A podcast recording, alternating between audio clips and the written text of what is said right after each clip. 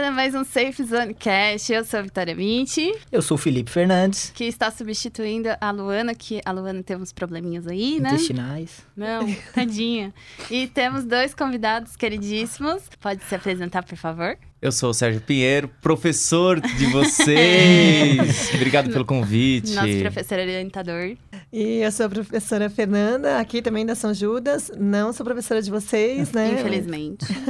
Mas hoje a gente vai falar sobre a série Merli, que, assim, ela não estourou ainda, mas ela tem um conteúdo fantástico, pra não falar outra palavra. Tem tudo pra, Pra deslenchar, ser uma série da, da época. É uma série que trata de um professor, tá desempregado, e ele dá aula de filosofia. E ele tem uma chance de dar Dá uma aula. é, mas é temporária, na escola, que é justamente onde o filho dele estuda.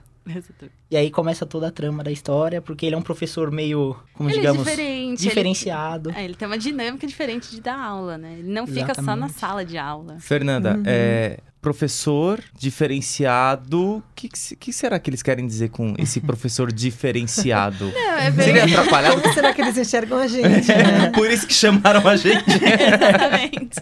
Mas diferenciado não quer Ou dizer... porque a gente não é, ou que a gente é. Não, ó, mas pensa bem, professor Sérgio. O senhor, você traz a gente aqui no estúdio pra gente gravar, pra gente experimentar. Eu não sei como é que é a dinâmica do Fernando, então, eh, se você quiser comentar, se você sai um pouco. Vamos falar. Ah, Eu posso falar, assim, várias experiências é, em que tento fazer diferente e que os alunos Ah. não... Não acompanha. Não acompanham. acompanham, E né? preferem aquela sala de aula tradicional, É isso aí, os alunos é isso aí. sentadinhos, lousa, Vamos- professor falando e tudo mais. Vamos Ai, jogar que- também a bola pra vocês aí também. Mas então, vocês, a série ele trata esse professor que leva os alunos e força os alunos a questionarem, a duvidarem de tudo, inclusive dele mesmo. E tem o, o quesito que a escola, os alunos nem tanto, não, não mostram uma resistência, tirando a Berta, né? Não a outra lá que. É, ela é uma escola um pouco mais tradicional, né? Porque ela gosta daquela coisa do, do professor,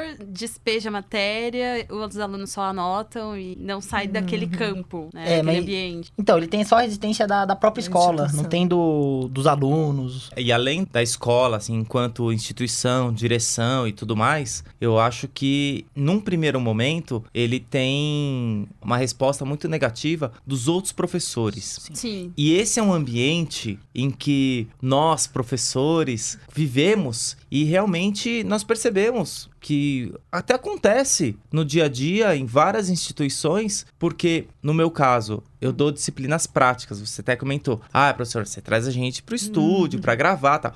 A minha disciplina proporciona, se eu não trouxer os alunos para gravar, É, não- não vai ter é uma disciplina de rádio. Mas uma coisa super legal é que o Merli, ele faz o quê? Ele propõe para os alunos uma discussão muito legal. Sim. Eu acho que uma coisa muito mágica no- no- nessa série é que ele transforma aquilo que para muitos é chato, ele transforma aquilo que na educação tradicional é difícil de se compreender, ele traz para o dia a dia do, do aluno. O aluno ele não pensa a filosofia algo conteudista, ele pensa a filosofia como algo do dia a dia. A Cotidiano. filosofia é isso, é o dia a dia. Exatamente. Então, ele consegue fazer essa relação. É fazer essa relação parte do professor. É um É pouco que a gente fala dessa sala invertida, É, eu né? ia dizer até sobre isso. Mesmo quando, no caso do Merli, né? Mesmo quando ele é, não propõe nenhum tipo de metodologia, como a gente chama metodologia ativa, né? Que é um termo que a gente tem usado. É, mesmo quando ele não está propondo algo diferente nesse sentido didático, é, ele leva o aluno a ter uma postura crítica. Então, isso por si só também já agrega para a aula, né? Exatamente. Ah, eu não sei. Eu, como aluna, eu também me vi com aqueles alunos. Eu falei, cara, se eu tivesse um pouco mais de aulas assim, fora do meu ambiente, eu acho que eu teria aprendido muito mais. Eu não sei, o Felipe. Então, tem até um caos que eu ia contar agora. que eu tenho um professor, ele é muito parecido com o Merli. Foi no colegial, eu estudei no Mário Marx. Professor Tigrão, ele tinha até um apelido dos alunos, amigo dos alunos, inclusive. Eu Professor, estudei no Mário Marx também. Você conheceu o Tigrão? Eu acho que sim. Um professor todo só roqueiro, um barbão, assim. Eu acho que sim. Eu acho que eu tive aula com ele primeiro ano ou segundo ano. Já vemos aí que o professor só, é meio antigo. olha só.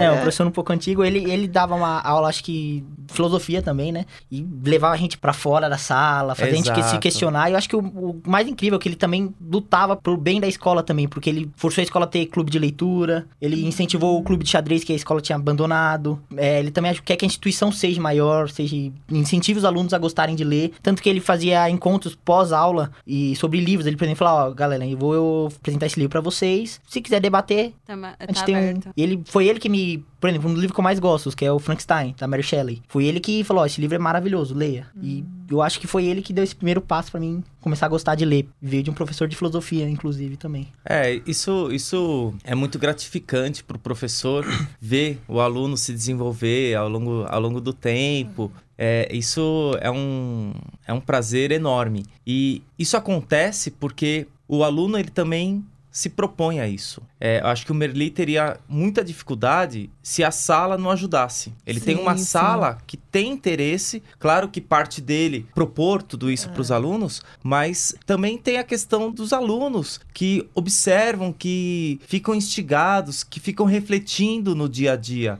Isso, poxa, é, é fantástico. Eu me vejo tanto sendo aluno, porque sou aluno até hoje, serei a vida toda, mas também sendo professor. E isso é muito legal, porque você começa a perceber que, que você, enquanto aluno, sempre tem o que aprender. E como professor, mais ainda. Porque quanto que o Merli aprende Com- com aqueles alunos, com, a- com algumas colocações que. Ele não imaginaria, né? Inclusive- Nossa, como que o camarada pensou tal coisa? É, O aluno Paul, né? Isso tá Exatamente. bastante. Paul, exatamente. No aluno Paul. Que é. era um aluno que ninguém, nenhum professor Nenhum professor acreditava, gostava. nenhum gostava. Tinha até o Eudine que chamava ele de punk, de, de que ele era um aluno ruim, enfim. Ele já estava estereotipado, assim, estigmatizado até como um aluno ruim, né? Exatamente. E na aula de filosofia, provocado pelo Merli, ele foi desenvolvendo um raciocínio, um pensamento ali muito interessante. E eu até queria colocar uma outra questão, pensando nisso, né? Em todo esse pensamento né, crítico, eh, essa autonomia de pensamento que o Merli propõe,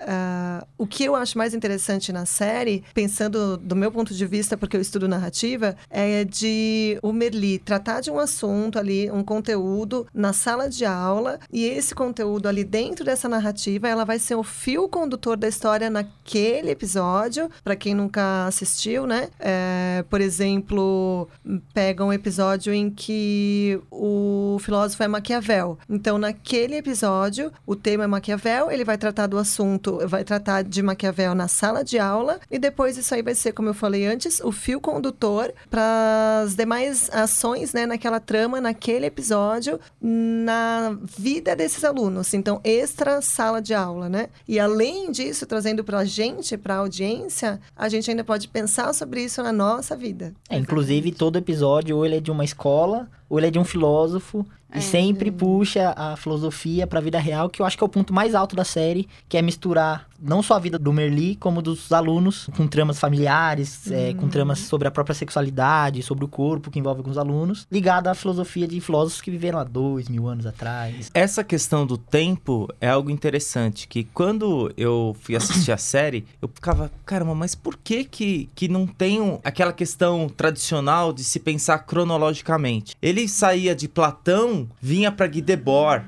depois ele Exatamente. voltava lá pro século V, e assim, ele É não um tinha, não tinha um tempo. Uma E cronologia. uma cronologia. E isso, é, por vezes, até pensando nessa educação tradicional, ela é, é- é quebrada totalmente porque, ah, eu vou montar um programa de ensino onde eu vou pegar do período tal ao período tal. Ah, é assim que a gente pensa as disciplinas. É, é, geralmente, né? Um pensamento linear, bem Linear, cartesiano. cartesiano, exato. Então você vem tendo um, teoricamente, uma crescente ne- no pensamento, mas não necessariamente esse pensamento é Precisa ser crescente. Não, e, e não necessariamente ele é crescente. Muitas vezes ele é uma observação sobre uma determinada situação e ele consegue absorver essa essência em pouquíssimas palavras. Quando eu comecei a dar aula, eu sentia que eu tinha um conteúdo gigante e parecia que eu acabava o meu conteúdo em 10 minutos. E depois eu ficava pensando, caramba, e agora? Esses outros 50, o que que eu E falo? o semestre todo depois. né? o que eu falo nesse tempo. Mas na verdade, é isso. O que, que o Merli faz? Ele, em poucas palavras, ele dá a síntese, põe os alunos para refletir e depois vai discutir as questões filosóficas com os alunos, não só na sala de aula e não só, mesmo que ele vá no museu, que ele saia com os alunos para o pátio, para o jardim da escola, ele discute no, no, no, dia a dia, conversando individualmente com cada aluno, uhum. ele lembra. Então, quando uma personagem, ah, sei lá, passou por uma determinada situação, lembra da aula de hoje? Nós discutimos tal coisa. Então, esse momento, para mim, ele é crucial. Ele é crucial, porque traz o aluno para uma reflexão mais profunda. Sim, é. e tem até a parte da, da série que todos os ensinamentos dele acabam tendo o desfecho do próprio episódio. Hum. Como o, o, caso do aluno lá, que é o melhor da sala, que eu não vou lembrar o nome agora. Que o pai dele é advogado e quer que ele seja advogado. É e ele... o Joan. Joan. Isso, é, isso. É, não sei ele se é Joan, que... Juan. É, Juan. Ele Juan, Juan. sempre no, no padrão, sempre seguindo as regrinhas certinho.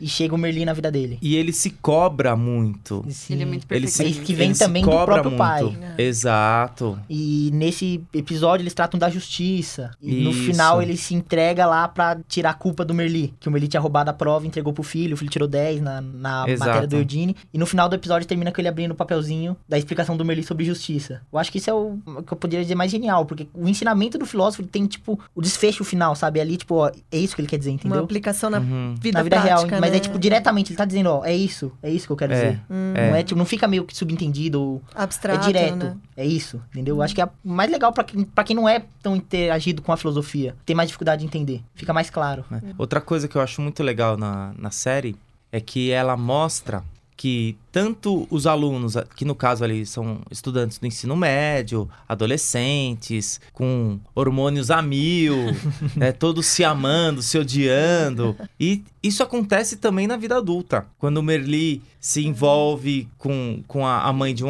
de um aluno, quando se envolve com uma professora, professora, quando o diretor se envolve.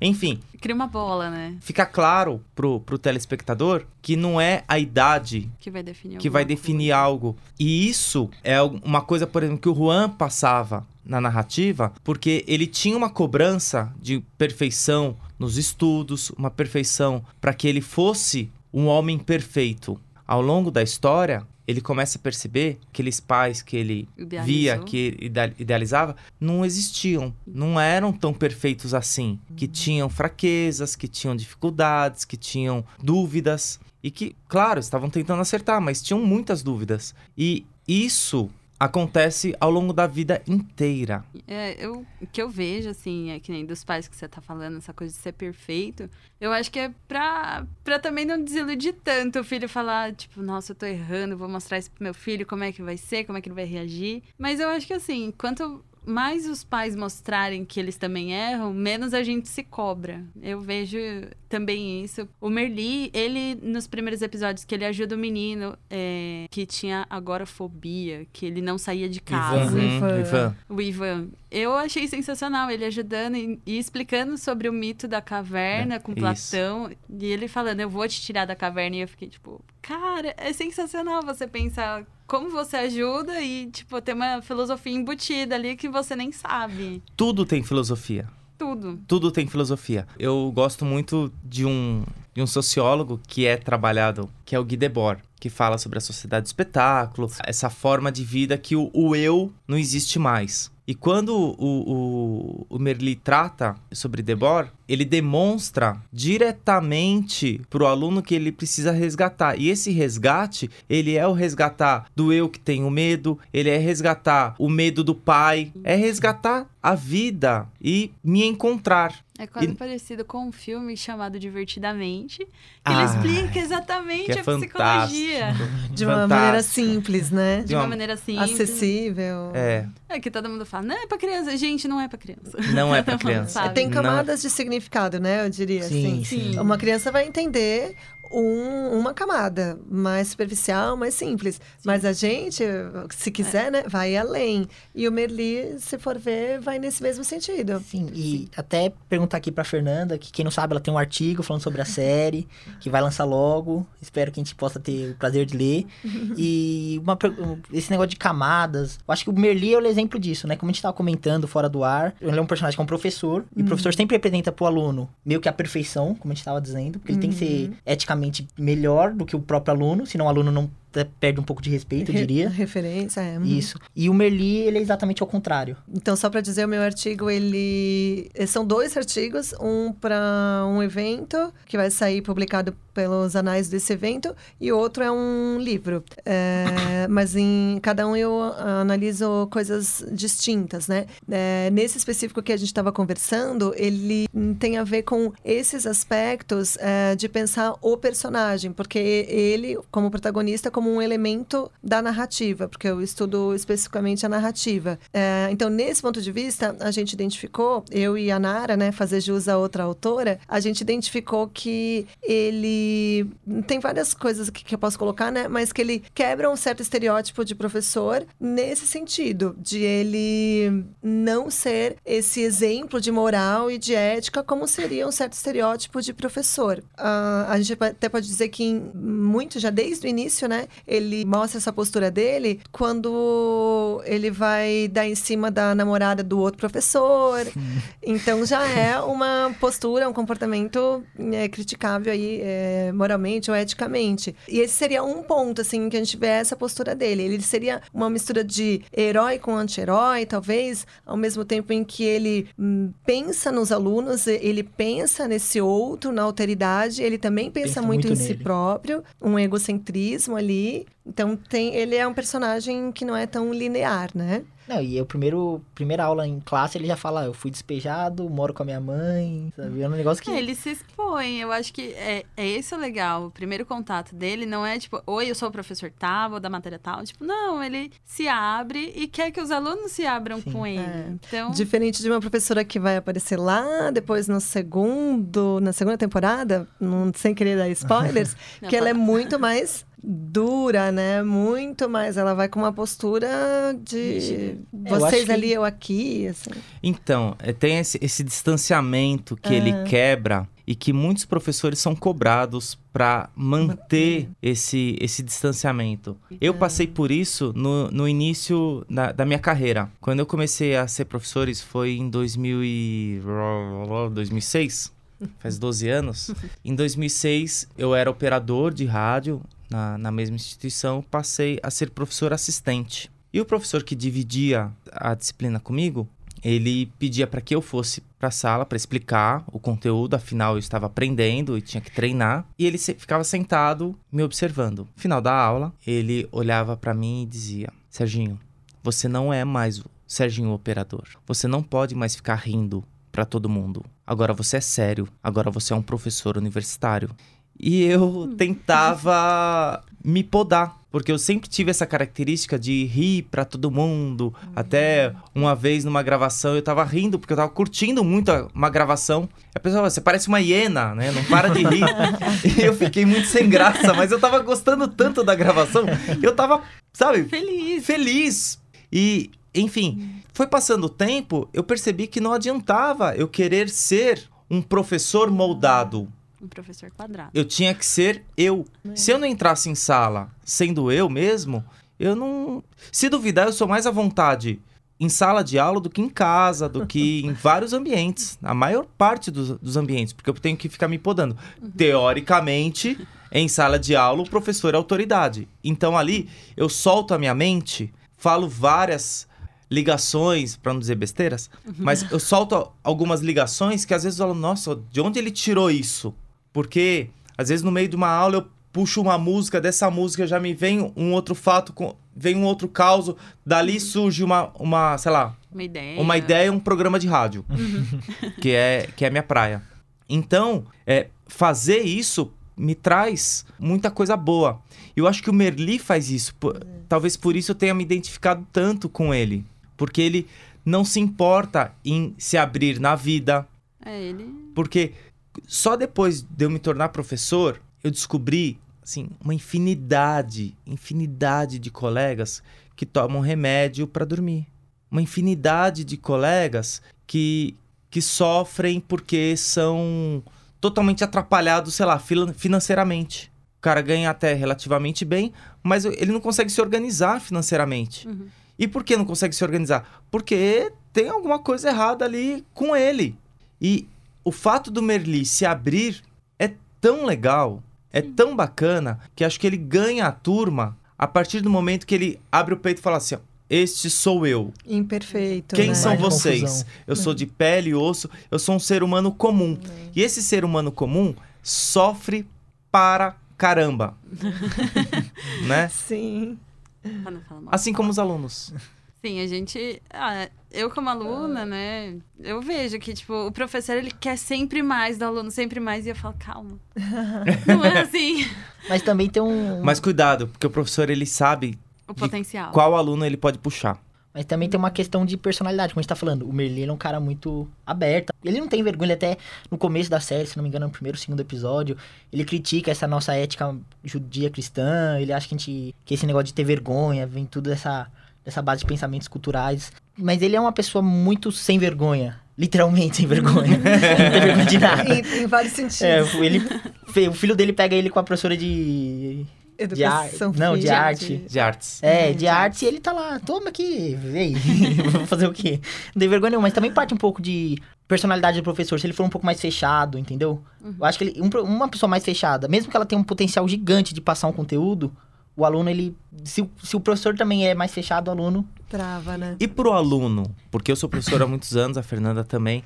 Pro aluno, como é enxergar um professor que pensa diferente, que se abre de uma forma diferente em sala?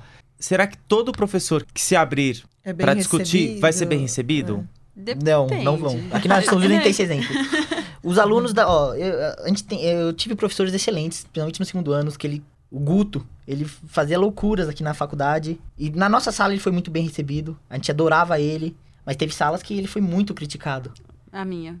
Então. Na, na parte da manhã ele era muito criticado, porque ele não, não era o professor tradicional. De manhã, ninguém, De- de manhã- ninguém vai ser elogiado. De manhã dorme, né? De manhã todo mundo dorme. Sete e meia, gente, eu não sou, sete e meia da manhã, eu não sou a mesma professora da- das 19 horas. É verdade, tem que ter. Eu também já né? tive turma que dava, que dava aula pela manhã, depois o aluno foi ter aula comigo à noite. Nossa, Serginho, você é outro à noite.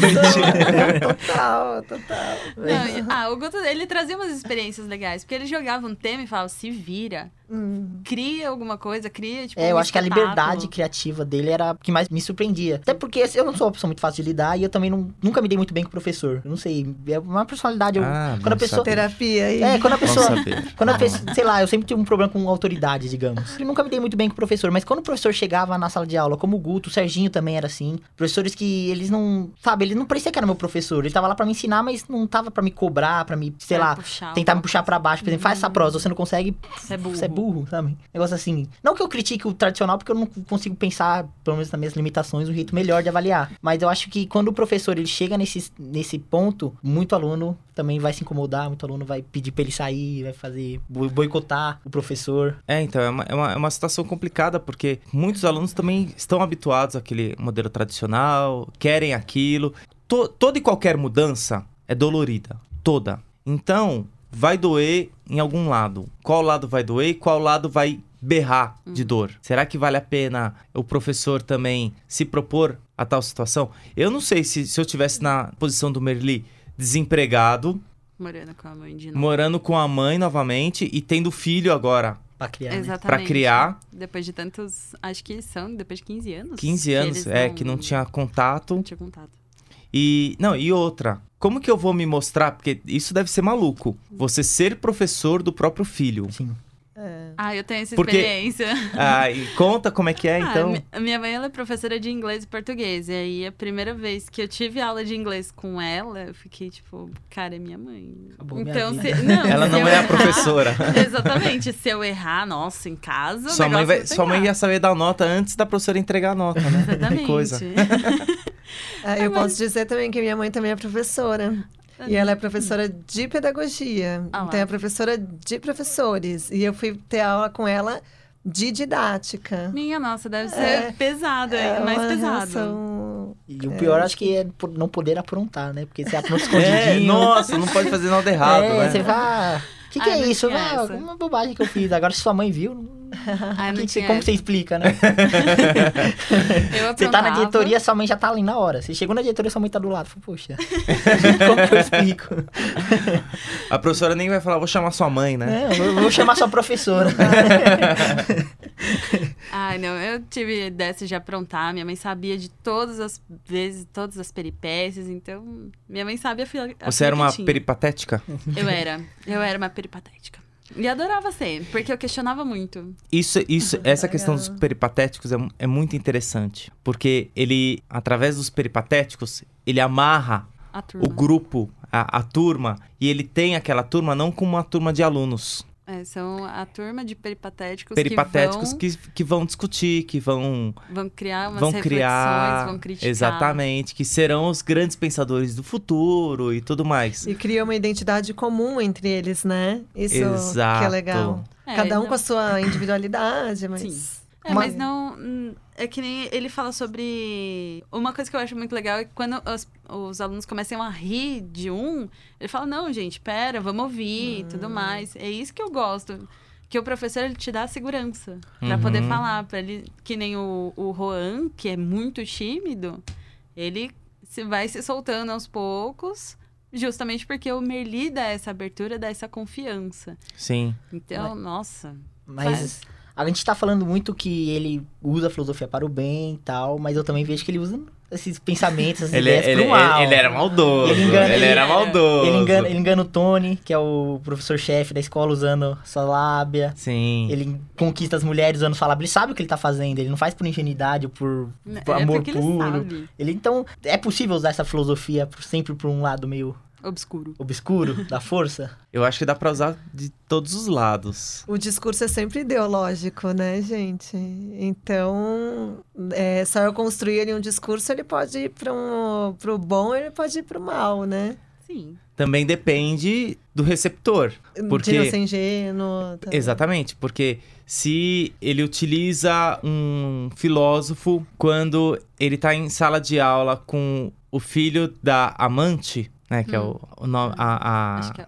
a mãe de um aluno, quando ele, quando ele se envolve... O Gerard. O Ge- Gerard. Gerard, é. E ele usa, ele traz aquele, aquele pensador pra falar algo, pra poder brincar com alguma questão, mas essa brincadeira, bem entre aspas, brincadeira, ele tá querendo dizer uma mensagem direta para Pra aquele ele, aluno. É. E esse aluno vai levar para casa. E quando chega em casa e a mãe ouve sobre essa questão, ela se encanta mais ainda Por pelo ele. Merli.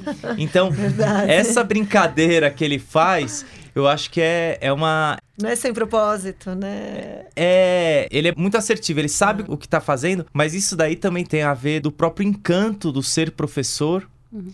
e do ter o poder da palavra.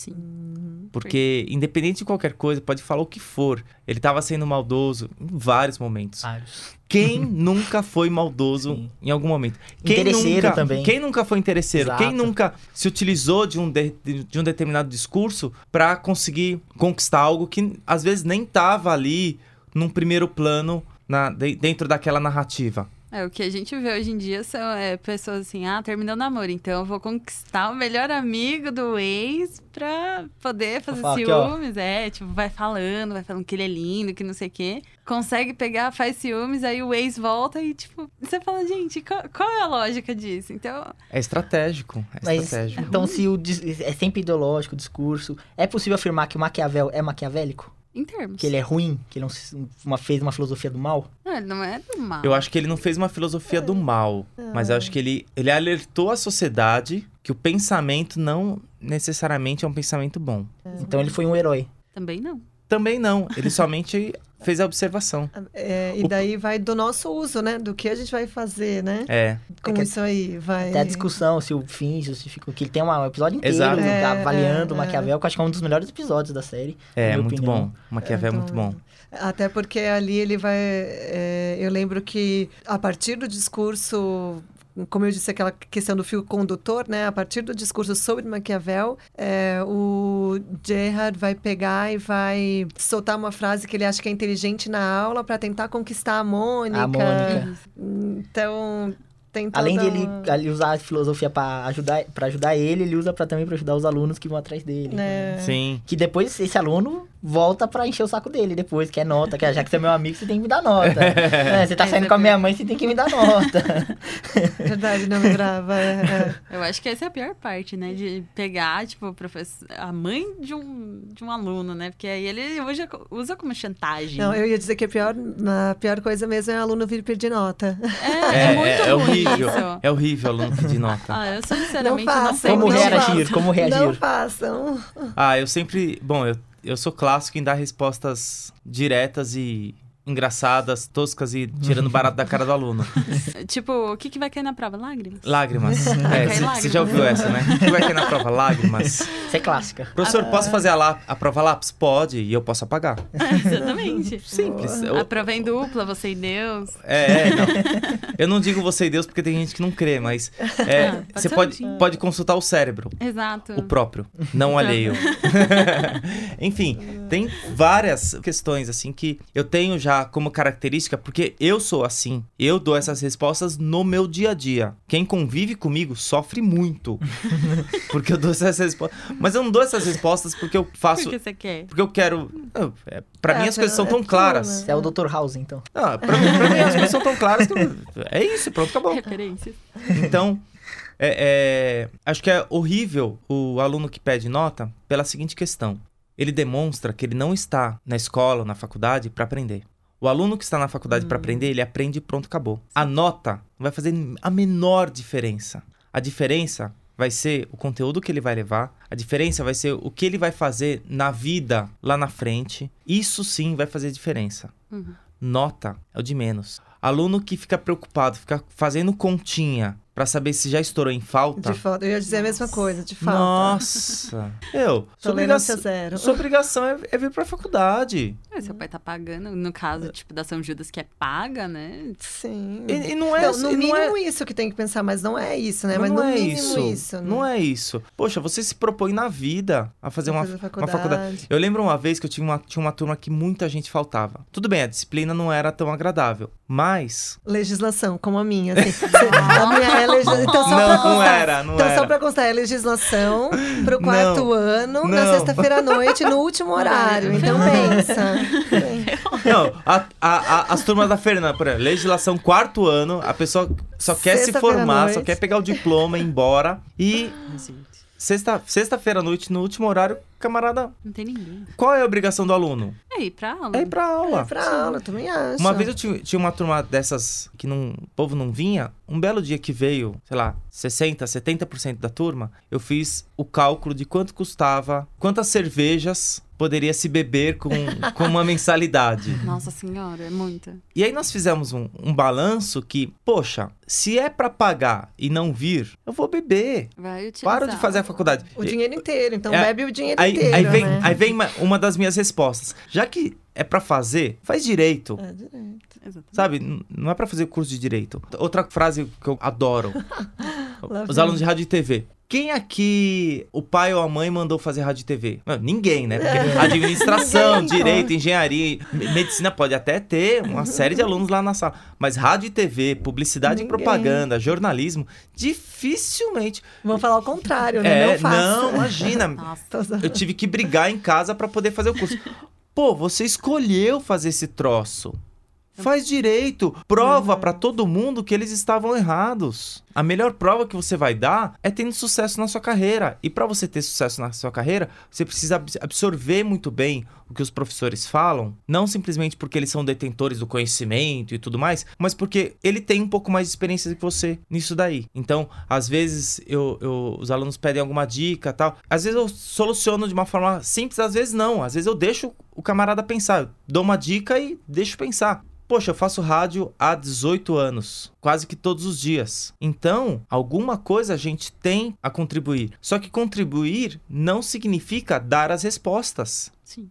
dar os caminhos. Você tem que aprender por si próprio. Outra frase né, que eu tenho. Você nasceu quadrado? Não. Então se vira. Vai lá. é. Se vira. Por quê? Você tem que aprender com as dificuldades que vai ter no dia a dia. Hum, e acho que dá para puxar até um, um, gancho aqui para o Merli mesmo, é, que é outra coisa então que eu falo. Não, eu não sou Merli. é sim. Não, mas não. outra coisa que eu falo assim para os alunos, né? É, se eu pego no pé, é porque eu tô me importando, gente.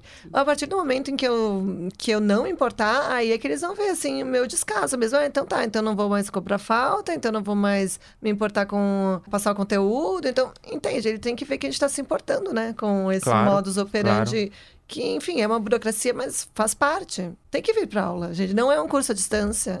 É. Eu tinha uma professora, a Silvia Cavalli, foi quando eu comecei o estágio com ela em TV, e aí eu fui, tipo, aos pouquinhos, tudo mais, só que ela percebeu um potencial para apresentar, para montar roteiros. Só que então ela começava a puxar cada vez mais forte. Eu ficava, meu, calma, eu só sou uma estagiária. E ela é, falava, não. não. tem que puxar, porque claro. é aí que você vai mostrar seu potencial. Claro. Então acho que o professor ele tem também essa função entre aspas, né, de puxar o aluno para ser sempre melhor, mostrar inspirar, que... né? Também isso. inspirar, eu acho que é isso. E se for pensar assim até o final da série, também novamente sem dar spoiler, é, ele inspirou os alunos. Sim. Eles levaram mesmo para a vida pós ensino médio, né? Pós é, escola. Ficou... E cada um tomou um destino a partir da união do conteúdo hum. e de conseguir enxergar si próprio. Que, é, que o Merli proporcionou, né? Proporcionou. Ele pro, o uhum. Merli proporcionou uma reflexão para que ele pudesse se enxergar, se encontrar enquanto ser humano, enquanto cidadão. Na sociedade. E foi aos poucos traçando o próprio caminho que não necessariamente o professor também não tem que obrigar que todos os alunos gostem de rádio. Mas se você faz um determinado curso, você tem que passar por isso. Se você está no ensino médio, você tem que ter uma noção de filosofia para poder pensar o que você quer nesse mundo. Exatamente. É, essa era uma das pautas que a gente tinha feito, porque assim, a gente percebeu que até uns anos atrás era obrigatório, depois se tornou optativo.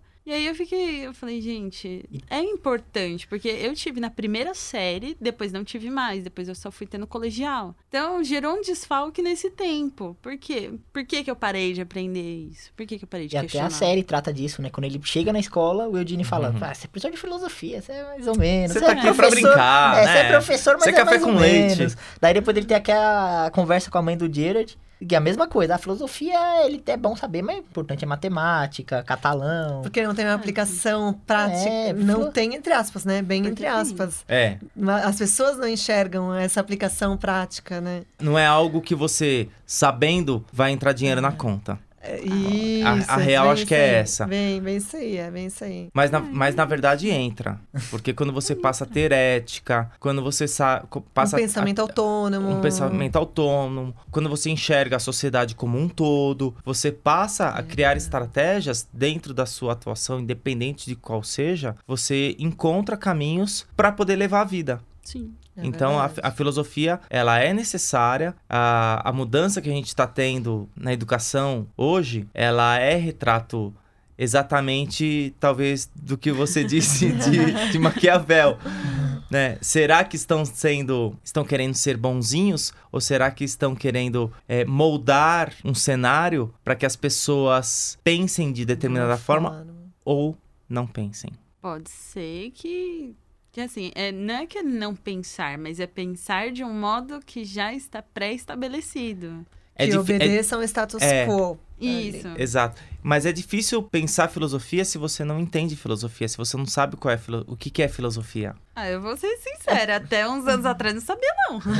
eu garanto para você que você vai aprender todos os dias, porque quando você vê uma pessoa tendo uma determinada atitude na rua, sei lá, jogando chiclete no chão, você pode refletir, ficar pensando sobre alguma coisa, mesmo que não tenha, ai, tal teórico, tal teórico.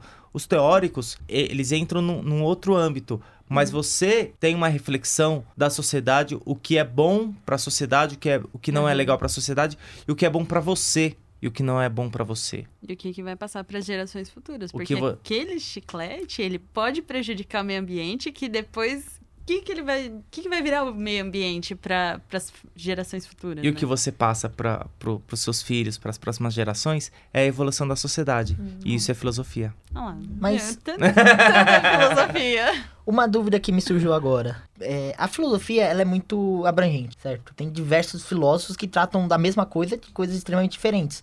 Que bom, né? E não, Porque se- não, é, mar- não é cartesiano. Sim, sim. E também tem é, filósofos, é, como eu posso dizer, especializados em um determinado assunto. É justo pro aluno, ou mesmo pro professor de filosofia, ter só uma matéria para explicar filosofia? Por exemplo, a gente tem de São Tomé de Aquino a Karl Marx, sabe? E é a mesma professora que tem que explicar, mesmo assunto, mesmo tempo. É possível um aluno conseguir, em uma aula de filosofia, Ter conseguir ter esse aprendizado esse tão abrangente quanto a filosofia propõe? Eu acho que existem fases de aprendizado. Tem um momento em que você está no ensino médio, tem um momento que você está no ensino fundamental, você vai ter uma- algumas pinceladas. Um pouco de cada um, assim. um pouco de né? cada. Que vai te, começar a te despertar. Eu acredito muito que você tendo essas pinceladas, em algum momento, algum autor te chama atenção. E aí vai de você. Por isso que a educação. Ela não pode ser obrigação somente da escola. A família é muito importante. Então, se a família participa da educação da, da, daquele jovem, daquela, daquele adolescente, enfim, o adolescente passa a ter uma liberdade de comentar em casa. Ao comentar em casa, se tem uma certa abertura, os pais vão ler esse filósofo com o filho. Vai vão- expandir mais, né? vai expandir. E talvez nessas discussões, aquele indivíduo que está se formando começa a se encontrar e começa a traçar os próprios objetivos. Hum. E ter essa liberdade para poder pensar é importante. E ele vai fazer daí uma pós, e nessa pós É, ele Então, vai o obje- entrar em específico em um autor. sei lá. Então, o objetivo da filosofia, quando se trata de uma sala de aula, é além de ela tentar trazer questionamento na cabeça do aluno, é também dar essas. Uma escola, um filósofo por vez, pra ver o que, que que, que desperta? bate no, no O que aluno. desperta e também para que ele tenha uma, uma noção do, do todo. Você precisa enxergar o todo para conhecer especificamente um autor. Não tem como a gente dizer que determinado autor tirou a ideia do nada. Sempre tem uma base. Ele né? tem uma base, ele conheceu em algum lugar, alguém inspirou, ouviu falar sobre A época alguma que ele questão vive. Na época que ele vivia. E aí as coisas começam a se encaixar. Eu tive um aprendizado muito importante enquanto ser humano no meu mestrado, porque eu comecei a estudar alguns autores e peguei esses autores para discutir coisas como era a vida dele naquele momento. O que, que ele tinha como angústia própria desde quando era jovem? O que, que ele carregava do pai e da mãe? A história de vida A desse história autor, de vida desse autor é super importante para saber por que, que ele pensa da forma que forma. pensa. Quando a gente pensa assim, ó, vamos trazer para as teorias da comunicação, né? É, na semiótica, o Percy. É, por que, que a teoria dele é como é? Ele, era, ele foi matemático antes de entrar No meio da comunicação. é, na semiótica, assim. Ele era matemático. E, e Não eu é à toa que ele vai numerando tudo. Sim, é, a teoria dele é matemática, então. Triste de aprender a teoria dele. É, pois é. Difícil. E aí eu concordo com o Serginho que é, a gente tem, é, tem que ter essa visão do todo até para conseguir fazer comparações entre eles.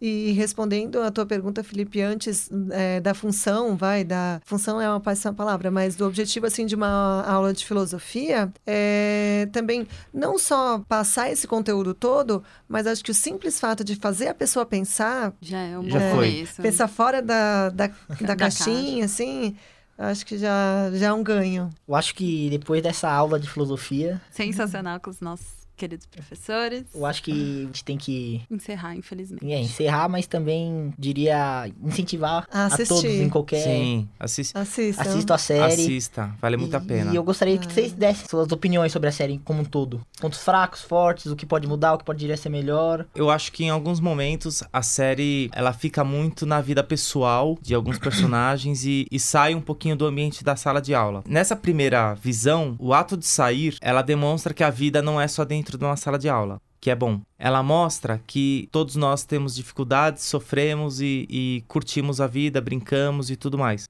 Isso é bom.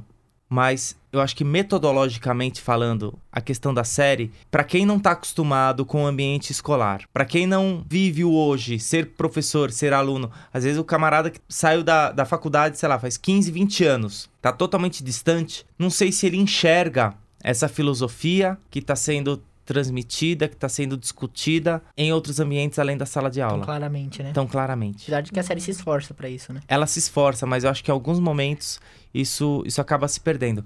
Agora, eu, professor, eu acho que Merli é uma obrigação de todo professor assistir, porque ele inspira em como ser um bom professor. E ele mostra na cara, dá um tapa na cara, como vários professores trabalham em sala de aula para ele refletir, será que o papel que ele está exercendo na sociedade? Que professor está sendo ele? Será que ele está sendo aquele professor que entra na sala dos professores e diz: "Eu odeio aluno"? É. O único fator Existe importante, o único fator importante para você ser professor é ter aluno. É, até Se você não gosta de pessoas, não gosta de aluno, vai ser qualquer outra coisa, menos professor. É até a cara do Eugene, apesar de ele ter esse distanciamento, quando ele descobre que os alunos chamam ele de Hitler, ele fica, porra, Hitler? Nossa!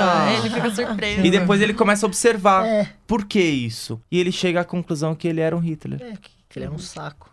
Fernanda, considerações finais? Olha, é bom, claro que eu concordo aí com o Serginho que é muito inspiradora a série, todo professor tem que ver mesmo, mas o que eu ia falar é um ponto que a gente não tocou até agora, que é a questão de a série trazer essas questões que estão muito em emergência eh, sendo discutidas na sociedade hoje, das identidades de gênero, né, de eh, principalmente identidade de gênero que está colocada em professores e alunos. Então é uma Uhum. questão muito legal que ela está colocando ali de pano de fundo, às vezes um pouco mais, é, é, mais Latente. exposta, é, e às vezes não. ah, mas só de ela estar ali, eu achei bem legal isso E se também. misturar com a teoria filosófica. Eu acho que é o mais Sim. importante. É. Sim. Que também faz parte, a identidade. Não, e é- mostra quanto esses filósofos são geniais. Aristóteles, por quê? 3 mil anos de idade?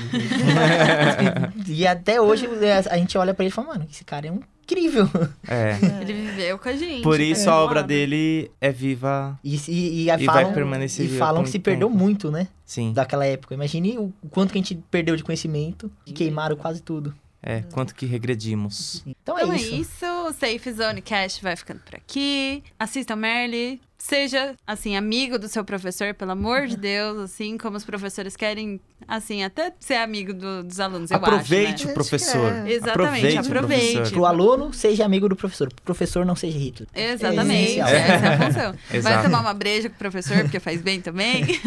e é isso, gente. A gente vai ficando por aqui. O nosso próximo Safe Zone Cast vai ser sobre. Tchan, tchan, tchan, tchan. Tchan, tchan. Vai ser sobre Death Note. Não, Que é um Vai ser anime. muito difícil falar Death Note. Sério? Que vai ser muito difícil. Ai, meu Deus, aí é. eu Vamos tentar, que- vamos tentar. Vamos tentar. Então é isso, vai ser sobre Death Note. Desafio tá lançado. Desafio lançado, professor Sérgio, muito obrigada. Tô aqui presente, né? Fernanda. Desafio lançado. Imagina, obrigado pelo convite. Eu que Foi agradeço. bem legal. Obrigada, gente. Até a próxima. Um beijo na bunda. Valeu, tchau. Tchau.